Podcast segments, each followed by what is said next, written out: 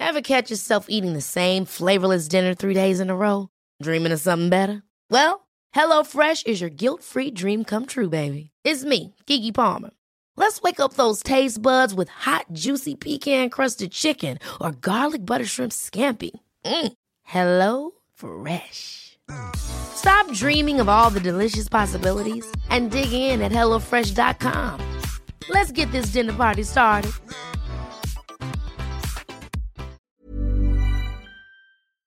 传递创意，改变世界。我们基于事实来辩论，而不仅仅是立场上的一种争夺。中国的儿童癌症的生存率比美国差了百分之二十，为什么？为什么比是什么要更重要？这不是心灵鸡汤，我是科学家，我不讲心灵鸡汤。我在这里面看到了闪光点，我必须要把它说出来，当礼物一样送给他。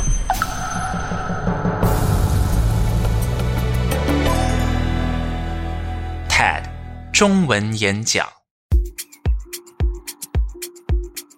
癌症生物学博士李志忠从美国学成归来后，发现中国儿童的癌症生存率比美国低了百分之二十。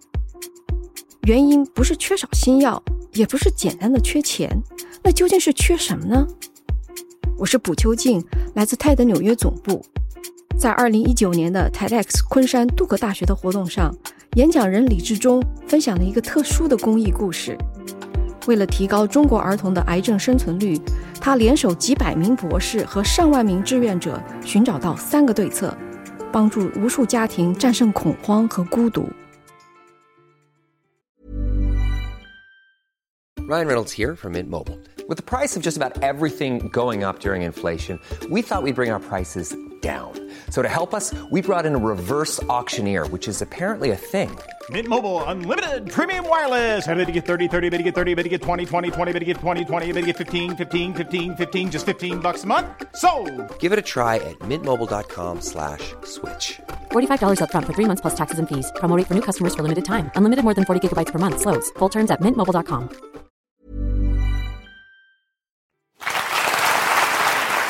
今天的主题是探索，我想告诉大家我们在中国探索的公益二点零的道路。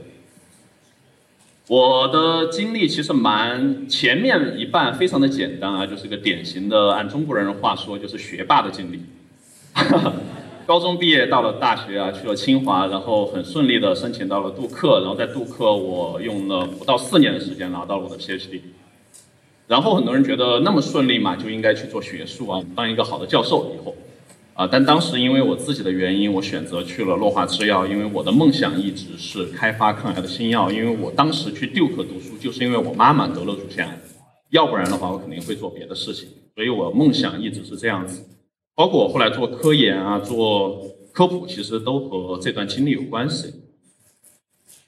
先给大家介绍一个小女孩，这个小女孩的名字因为隐私的原因啊，我们就叫她小丽吧。小丽是一个一岁多的一个非常可爱的小女孩。有一天，她的父母发现她的眼睛出现了斜视啊，觉得很担心，把她带到他们的县医院去检查。结果医院的医生说，可能就是手机玩多了啊，没关系，回去等三个月以后再回来复查就好了。结果等到三个月的时候，她的眼睛已经长出了一个肿瘤。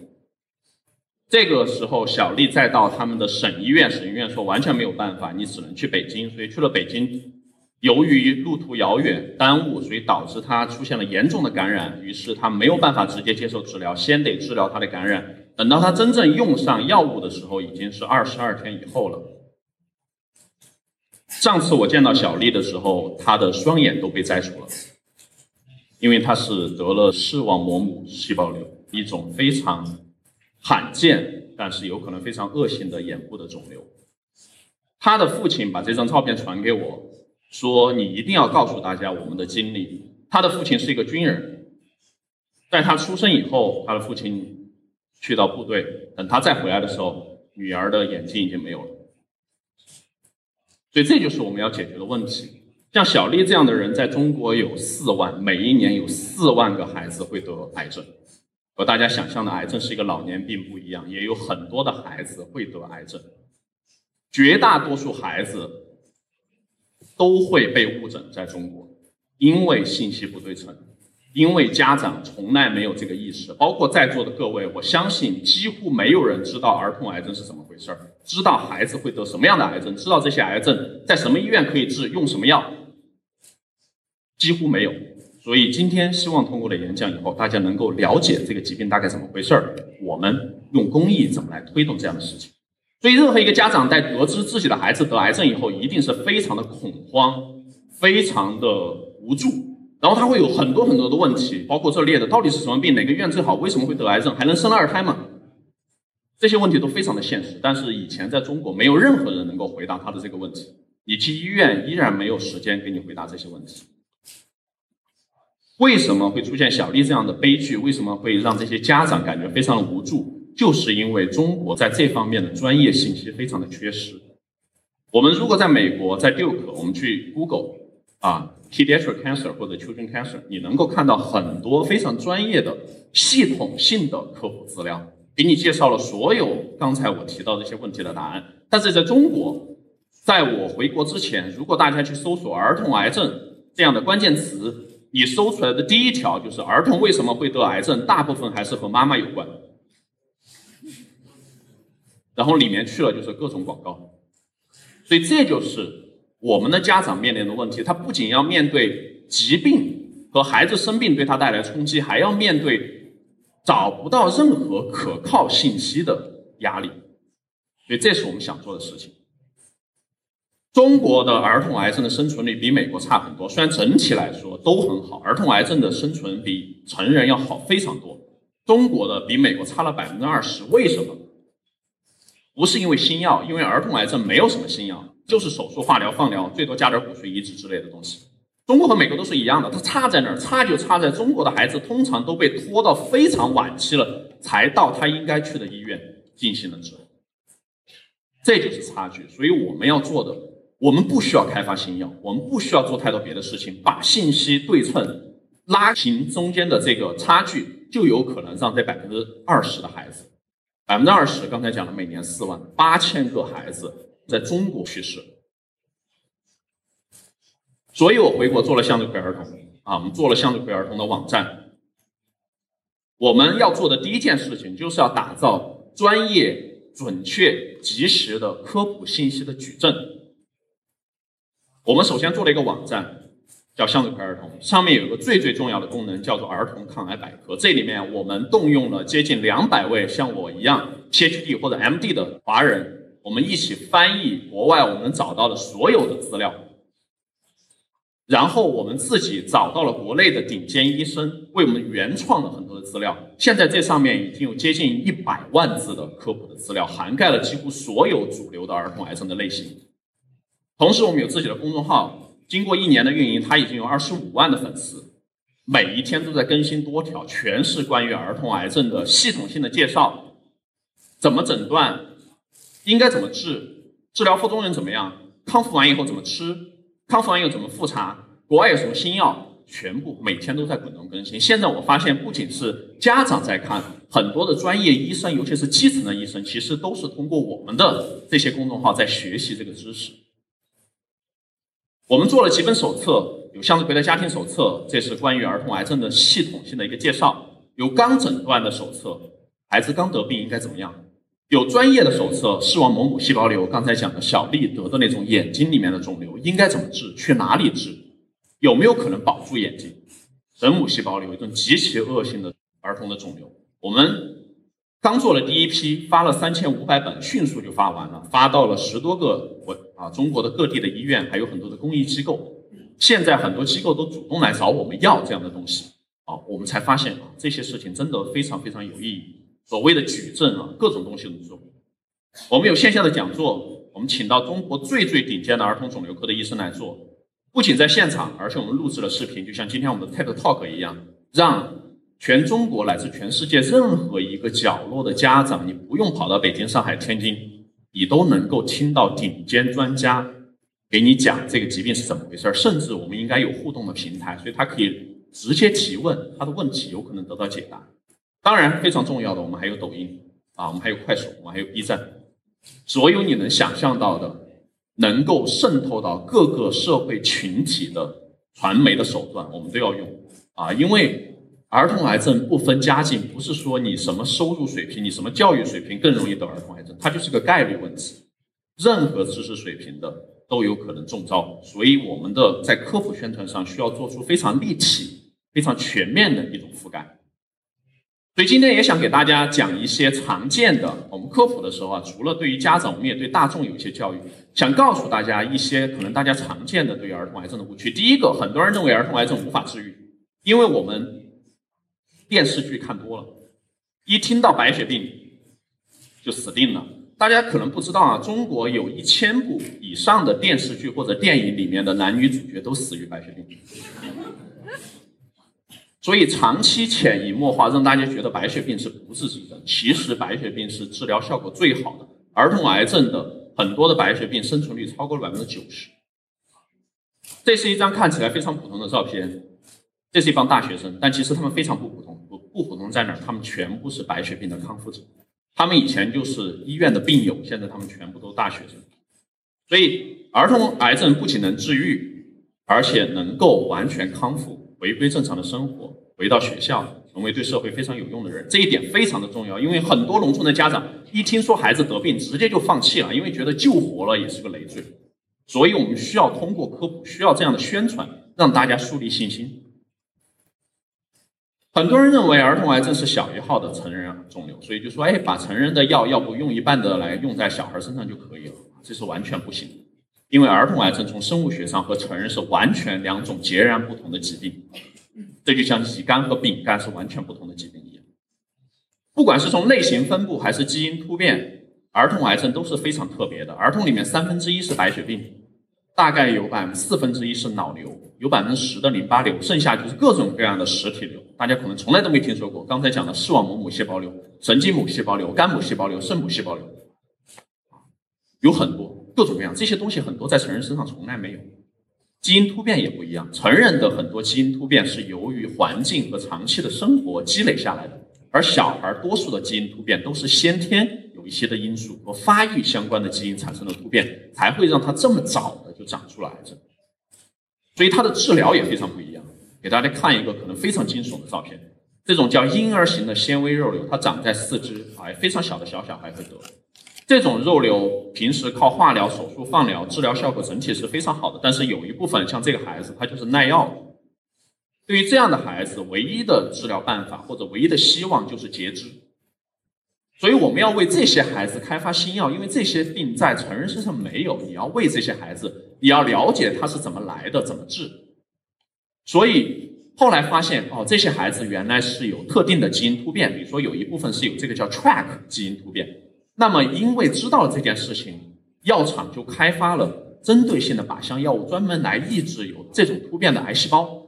结果在这些孩子身上就产生了奇迹。这是另外一个得这个病的孩子。他有一个非常大的肿瘤长在他的关节的地方。以前这样的孩子，刚才说了，要不就放弃，要不就截肢，看看怎么样。即使截肢，依然有可能不行，因为外科手术没有办法切除这个肿瘤。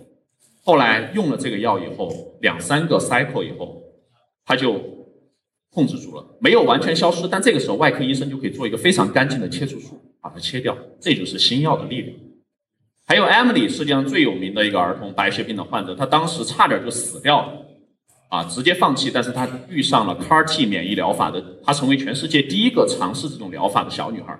结果她用了疗法以后，从死亡线到她回去上学就是一个半月。然后这是她一年以后的照片。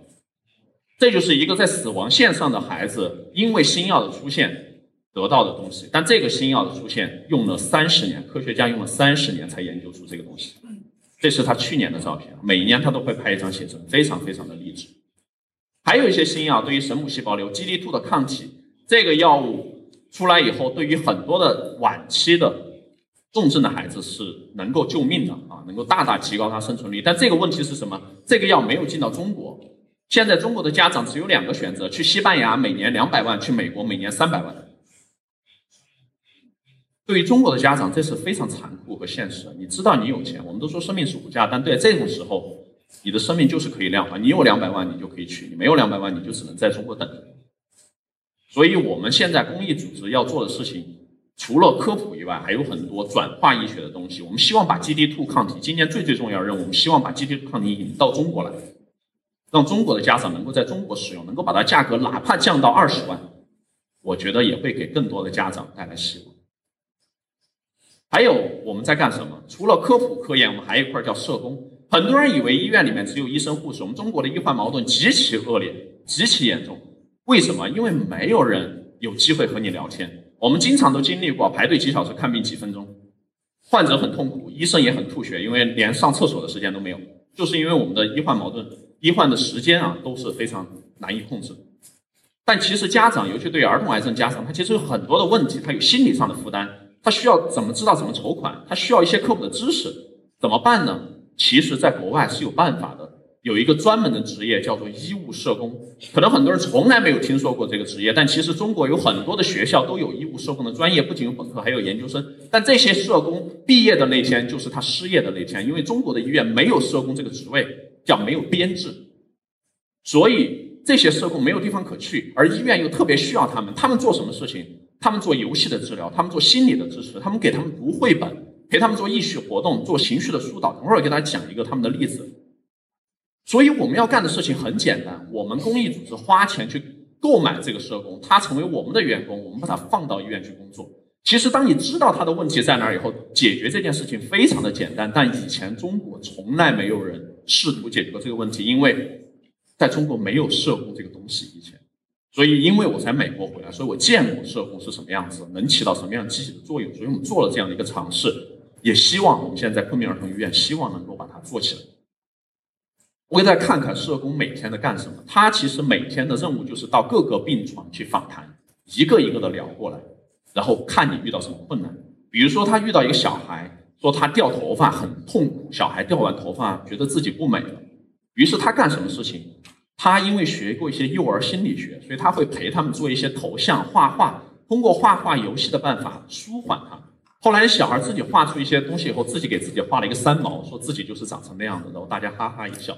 这种事情听起来很简单，但对于这些孩子以后对于这段经历的回忆，起到决定性的作用。所以这些东西都是需要专业的人来做的，不是我们简单一个志愿者给他说你不要怕，没事儿就可以搞定。有些时候患者家长只是需要有人听到他的倾诉。上个礼拜。我们的社工遇到一个老奶奶，她就说她真的受不了了，不想再治了。因为自从她的孙女生病以后，女儿基本不管，女婿更不管。她和她的老公，也就是姥爷，两个人带着这个孩子在偏僻的地方治疗。她老公已经很大年龄了，依然每天只能出去拉货，开货车来给孙女治病。她觉得她真的坚持不了，没有任何人能听她倾诉。我们的社工就默默地坐在这儿听她讲了很久。当然后来用了一些办法。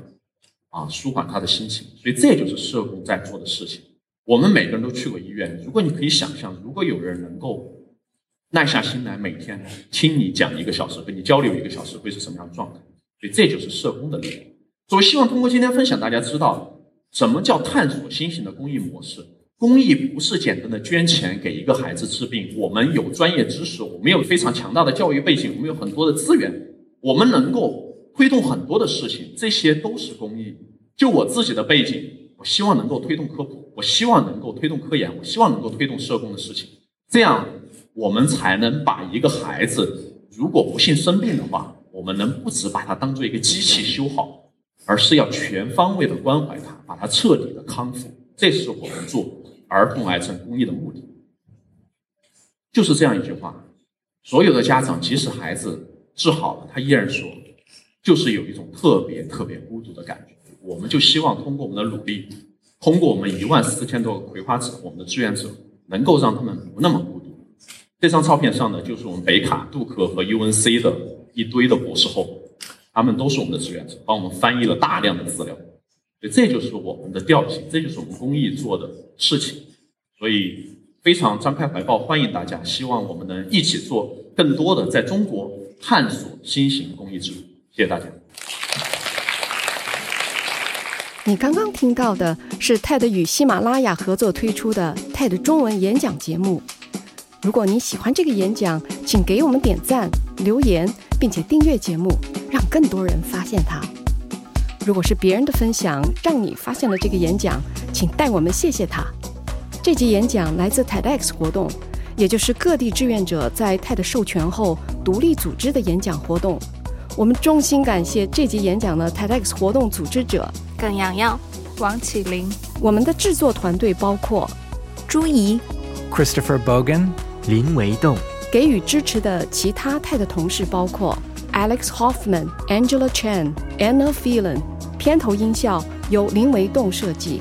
感谢我们的合作平台喜马拉雅，尤其是陈荣、毛月文、黄墨。谢谢你收听 TED 中文演讲。想获得更多 TED 内容，请关注我们的微博账号 TED News，微信公众号 TED 官网。我们下集节目见。